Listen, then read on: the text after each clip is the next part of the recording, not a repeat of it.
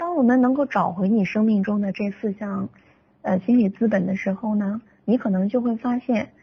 你头脑中有一种优势的力量开始被转化出来了。那提到这个优势力量呢，嗯，就需要跟各位分享一个不一样的概念。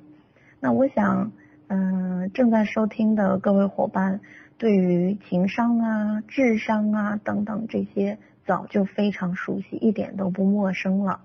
那现在我想说的是另外一种，啊，我们需要具备的优势力量，它叫做过程智商，呃，英文呢是 PQ，呃，那在心理资本的这个过程里呢。呃，如果你的过程智商比较高，你会发现你的心理资本运用的更好，而心理资本又会推动你的这个优势力量不断的去发展。所以呢，我想把这个拿出来跟各位分享一下。所谓的过程智商，嗯，听起来好像比较陌生，但是如果把它分解成你可以做的四件事情，大家可能就会比较明白了。比如说，首先第一件事情叫做全责性。那所谓的全责性呢，就是我为我自己做主，我会为我的生活负全责啊，这是一个非常重要的部分。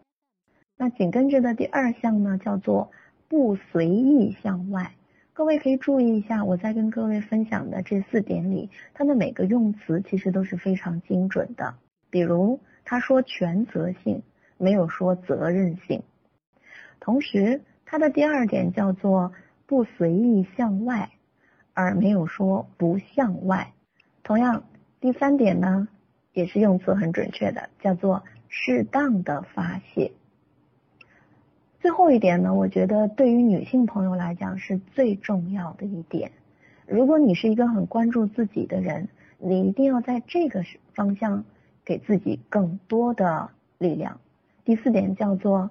给自己。内在和外在的时间，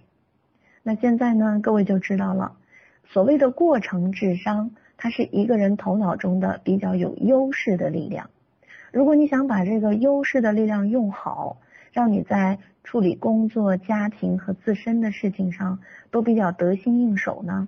你可以从四个方向来着手。首先，全责性；第二，不随意向外；第三。适当的发泄，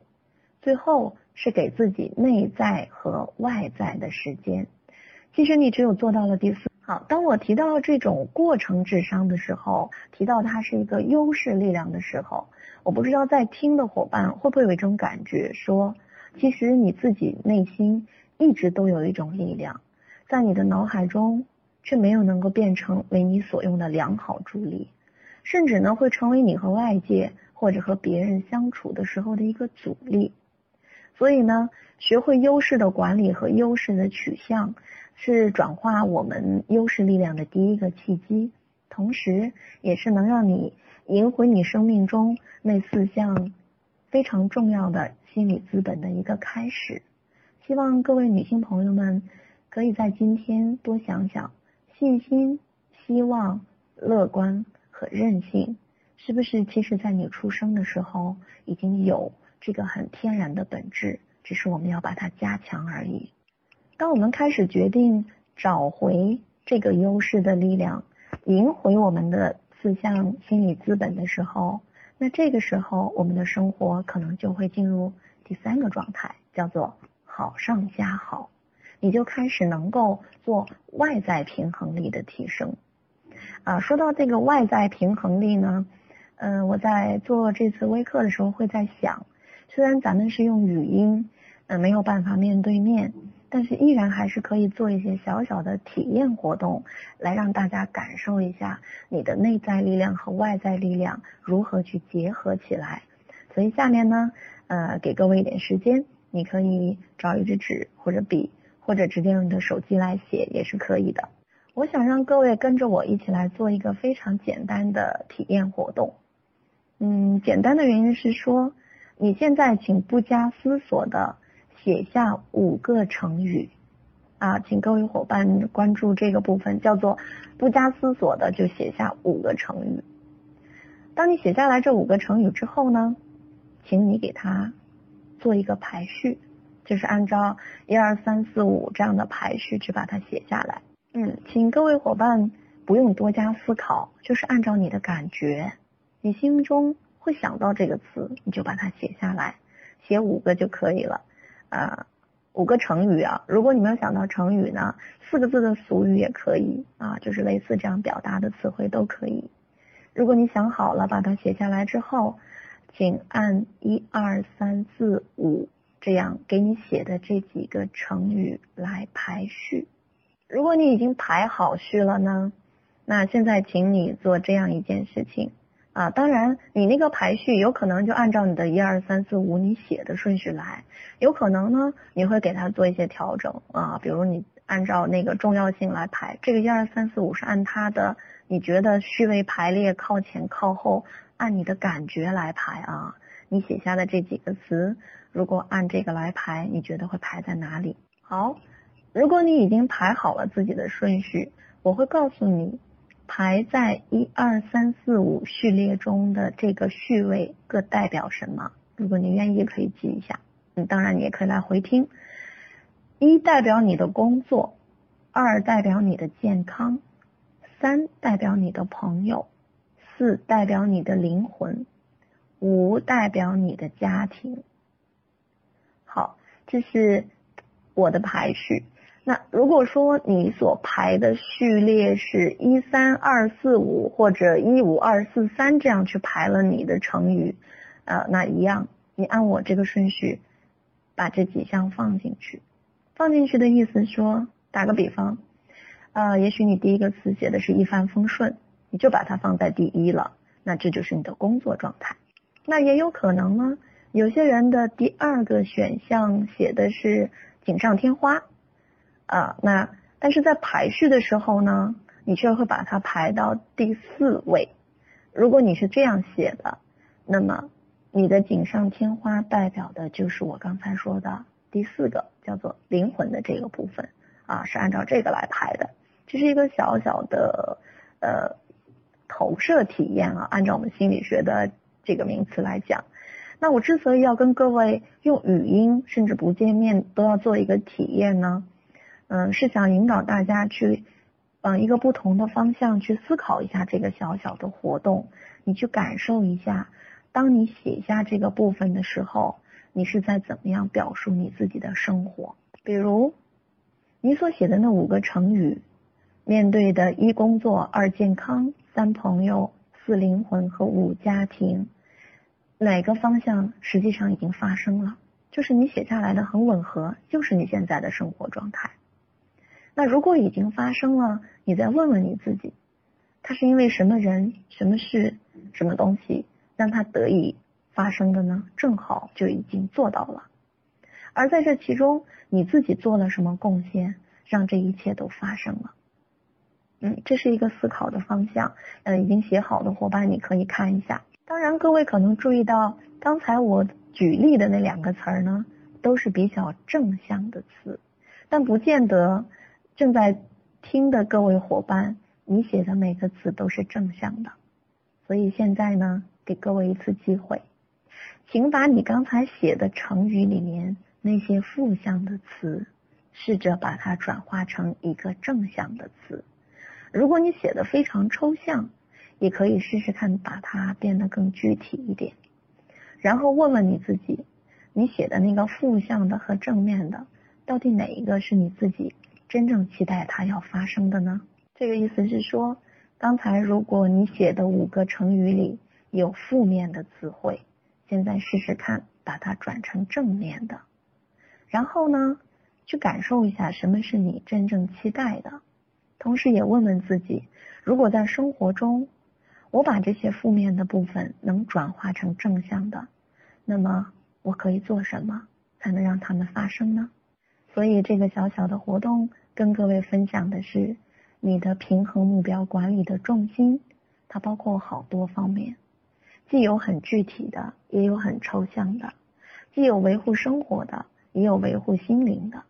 而这个部分是需要你好上加好。你把前面的内在平衡力用好，这个外在的平衡力才会变得更加的顺畅。如果我们想把刚才的这几项内容都能够积极的转化，在这个部分里就会有一个很重要的事情发生，叫做我们怎么去平衡关系呢？因为刚才我们讲到的工作也好，健康也好，朋友也好，灵魂也好，家庭也好，这里面都涉及到了关系，所以平衡关系是一个意义重大的事情。说到平衡关系呢，我要讲一件很多女性朋友常常不会多提的事情。这个部分也就是刚才在一开始分享的时候我就说到的部分，意思是，你是不是经常在付出？你有没有更多的去要求、去承接、去接受很多东西呢？所以，当我们说到平衡意义的这个部分，尤其是平衡关系的意义这个部分，呃，我也想给到呃各位朋友三个点，你可以去感受一下。首先，第一件事情叫做超越依赖，这可能是很多女性朋友们需要去关照的事情。呃，依赖呢不是一个坏事情。作为我们人类来讲，我们必须要有一定的依赖，才能够跟人建立良好的啊关系、适度的这样的一个关系的状态。呃，但是在女性朋友这个部分，如果你在前期没有建设好你自己内在的那个心理资本的部分，你是很容易在依赖这个部分，呃，就是停在这个依赖的点上。那如果你一直停在依赖的点上，那后面我要说的这三件、这两件事情，可能就很难做得出来了。因此，我们在说平衡关系的时候，第一件事情叫做超越依赖。所谓超越依赖，是说我们还是接受依赖的，但是我们不是仅仅只有依赖。那这个时候就会出现第二件事情，叫做突破需要。这是很多女性朋友们在来到咨询室的时候，呃，围绕着生活中的很多关系，呃，带来的困难，常常会提到的一件事情，就是她们没有办法突破自己的需要，所以他们的关系好像总是处在一个失衡的状态里。呃，那说到这儿的时候，各位你有没有感觉，你能突破你自己的需要吗？这个突破的意思是。你敢于接纳他，承认他，还能够把它表现出来吗？有很多人的需要从来没有被突破过，尤其很多女性朋友，她的需要永远被一层一层外界的各种需要所包裹着，这也造成了他生活中的很多困难、问题，或者说痛苦的情绪，都是由此而产生的。所以呢，如果你希望你的关系是一个平衡的部分，除了要正视依赖这件事情，然后不只是做到依赖之外，那第二件事情也非常的重要，就是请你一定要尊重你的需要，把它拿出来，先被你自己所接受、看到、认同，而且打心眼里接收，这是一个人。所有的正常的表现。好，当你能够看到它、接纳它，感觉它是好的、值得被拿出来的部分，那第三点才能够发生，叫做给出需要。我想呢，这一点其实是很多女性朋友在生活中不能平衡的痛苦的很重要的原因。比如我今天收到的，呃，搜集来的几个信息。呃，稍后的时间会留给各位做问答的部分。其实各位待会儿在我的问答中就会体会到，为什么在今天我说平衡关系的时候，会一再强调各位女性朋友，你要突破你的需要，还能够给出你的需要。意思是，你不光是能够想有这个信念，接受这个信念，还愿意呈现出来，得到别人的支持。所以在我们说到你想好上加好的时候，就一定跟外在产生连接。只要跟外在产生连接，就必然出现关系这个问题是需要去面对的。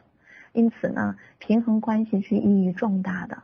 你能不能在超越依赖、突破需要、给出需要这三个方向做出一点点自己的举动，我想对于每个女性朋友来讲是非常有帮助的。那我们在咨询室中也常常给我的女性来访者提出这几个部分，她们往往会非常的吃惊，好像她觉得她没有办法超越依赖，他不觉得他有独立的心理资本，那是他与生俱来的东西，所以在第一点他就卡住了。啊，那如果卡在第一点。第二点和第三点就很难做到了。当然，也有不少女性朋友是，我知道我有那个需要，我也愿意承认它，但是我就是不敢说出来，所以它是卡在第二点。啊，那因此呢，嗯，正在收听的各位伙伴，你自己也可以去给自己做一个测评，你通常在关系里是卡在了这三步的哪一步？那然后找到那个最需要改善的部分去做改善。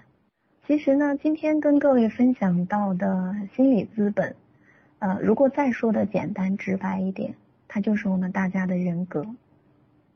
它是先天和后天共同作用的一个结果。呃，所以说，当我们能够去首先知道，我身为一个女子，我本身就是好的，我可以平衡好这一切。然后你再去从好的内在管理好自己的心理资本，好的外在管理好各种关系的平衡。当你做到这个部分的时候，你就会发现，呃，其实心理资本它是一种特定的积极心理状态。那么这种很独特的个人资源呢，是能够促进我们个人，呃，去做更加积极的行为，然后有更好的效能出现。那说到这个部分，其实刚才我已经提到了，它很简单，甚至有点像老生常谈，就是大家经常会听到，就是自信啊、乐观啊、希望啊、坚韧呢，不是总有人说吗？那今天我想把这四个方向跟各位做一个拓展，我想来跟各位说说，在心理资本这个层面，这四个词都被赋予了更丰富的含义。首先呢，来说一下关于自信的这个部分。呃，从心理资本的角度来说，这个自信不是成功学的打鸡血的自信，意思是绝不是告诉你，你可以每天对着镜子说我很美，我很好，或者说你只需要买好看的衣服，你只要去健身、减肥等等等等，就能让你自信了。心理资本这个层面的自信，不是在说这个事情，他所说的是，在你面对充满挑战的一些事情的时候，你有信心。而且还能够付出必要的努力去获得成功，啊，这个里面很重要的是你能够付出努力，你不是空想，所以这个里面会有一些像成功体验啊、榜样的示范啊，甚至会有社会的说服啊、生理的唤醒都有。所以从刚才的我跟各位的分享中，你就会感受到这个自信它是源自于内在的，甚至从你的身心。同时都有体验的部分啊，所以呢，说到这个生理唤醒的部分，就要提醒正在跟我分享的各位女性朋友，如果你老是驼背的话，那也许是生理唤醒的部分要做一点点调整，因为那也在说你的心理中的一个体验的状态。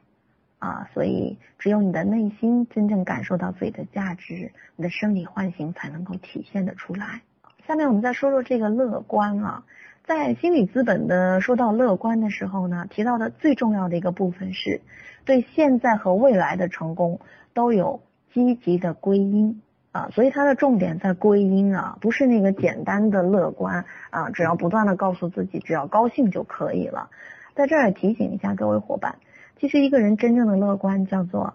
你有百分之七十的积极性的部分，也有百分之三十的可以不积极的部分，这才叫非常客观的乐观。所以他刚刚讲到归因的那个部分呢，是说你既可以宽容过去，你也可以欣赏现在，同时你会未来未来去寻找一个机会。那这个归因会涉及到内归因和外归因，通常呢。外归因的人就是永远在受害者的状态，叫都是别人害我成这个样子的，所以你真的永远都会被别人害得很惨。而内归因则是在说，我会比较客观的先在我身上找原因，如果是我的原因，我会客观对待；那如果不是我的原因，我也不会自责内疚来攻击我自己。所以相对而言呢，啊，比较擅长内归因的人，他的心理平衡能力和心理资本状态都是比较好的。而常常外归因的人，实际上是把自己生活的主动权交给了别人。接下来我们再说一下希望啊，啊，这个希望是说你对目标会锲而不舍。呃，为了取得成功，在必要的时候，你是能调整实现目标的途径的。所以我觉得这个里面的希望，他提到的是你是会调整的，而在这个调整的过程里，你会接收到外界的支持、外界的激励，你是跟外界有联系的，保持了希望，保持了改变的可能性，而不是一个非常空的、非常假的。所谓我保持希望就可以了。最后说坚韧，我觉得这个才是我们女性与生俱来就有的优势啊，就是你的心理资本里本身这一项就蛮优势的。不知道各位有没有注意到，或者说你把这项优势小看了，或者说一直在压制它。那这个坚韧是说咱们那个问题困扰的时候，你能够比较快的复原。啊，这是我们心理资本中，我觉得。对于女性朋友来讲，最重要的一点，因为这本来就是我们的优势。你要知道，你是阴性力量，你的柔韧度本来就强于呃这个阳性力量，比如强于男性。所以这个部分呢，你用的好是对自己最大的保护。但是注意啊，我们讲的是韧性，我们在这里的韧性不要把它变成压抑自己，那就不是在帮助你了。所以今天跟各位分享了一个不太一样的概念。嗯，也是想提醒一下各位女性朋友们，你的那些需求和欲望有没有被尊重？你的心理资本有没有始终向着不同的方向去生长，成为你爱人的渴望，也成为你孩子的示范？你有没有想过，我们身为女子合起来就是个好，它本身就是一个平衡。所以咱们的生命来的时候呢，应该是一个关于爱的那个学习的旅程。为什么这么说呢？我们需要的是在爱中去完善自己，也呈现自己，然后接纳自己的一切。这就是一开始我提到的，阴性力量的本质是接纳而非付出。很多女性朋友早都忘了这一点了。因此我们会说，你只有先尊重你自己的需求和欲望，你才有可能不带牺牲的去成全别人的需求和欲望。你也只有先看到你自己的完整和美好。你才有可能不带评判的去看待别人的内在和外在，当然，你也要先允许自己的柔软和脆弱，才有可能不带预设的去相信他人的言语和行动。你只有先关爱你自己这个人，你这个女人，才有可能不带着匮乏和恐惧，真正的看到属于你的男人和你的孩子。所以，作为女性而言，我们其实有很根本的天赋。有的时候会像孩子，但有的时候像大师。那心理资本呢，就是我们可以练习拥有的一种特定的积极心理状态。呃，用自信，用乐观，用韧性，用希望，这是让我们获得更高层次的一种情感的优势。呃，当我们有了这个情感优势的时候呢，我们才能够获得更多，比如主观的幸福感、你的专注力，还有你的社会积极能力。呃，这些都是原本就是我们的天赋啊，是我们出生的时候就赋予女性的这个部分，比如自信和希望，现实又灵活的乐观，再加上复原和超越的韧性。所以在今天的这个分享的最后呢，嗯，我还是要跟各位做一些体验性的部分啊。我相信虽然用声音，但是还是可以做这个部分。那最后呢，嗯，各位可以试试看。嗯，在我们的分享结束之后，你给自己做一个价值行动清单，它可能包括你的工作，包括你的关系，也包括你的成长。你可以时时问自己这样四个问题。首先，第一点是，第一个问题是，在日常生活中，我有怎样的需要和愿望呢？嗯，这是第一个问题。第二个问题是，有哪些需要和愿望？我已经很清晰，而且能够主动的去满足自己。那有哪一些需要和愿望它是比较模糊的，或者说它总是会受到环境和别人的影响？这是我们的第二个问题。第三个问题是，如果要满足我的这些需要和愿望，我现在有哪些能力是可以做到的？又有哪些限制和不足呢？好，最后一个部分是这样的，你们又需要画画了啊。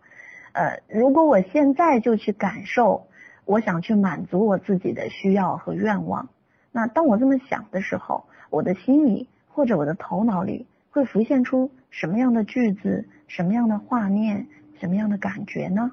举个例子啊，比如说，当你想到工作和生活的时候，啊，当你想要满足某个需求的时候，你是会想说啊，我是一个功能非常好的人，我会很好的支持到我自己。还是说，你立刻想到的是，我是一个功能很不好的人，我就需要在环境和别人那儿得到支持才可以啊？你去感觉一下，你总会浮现类似的或者说其他的画面，问问自己。那么这样的一个你的价值行动清单呢，你可以在生活中常问自己，甚至可以把它变成每月一问。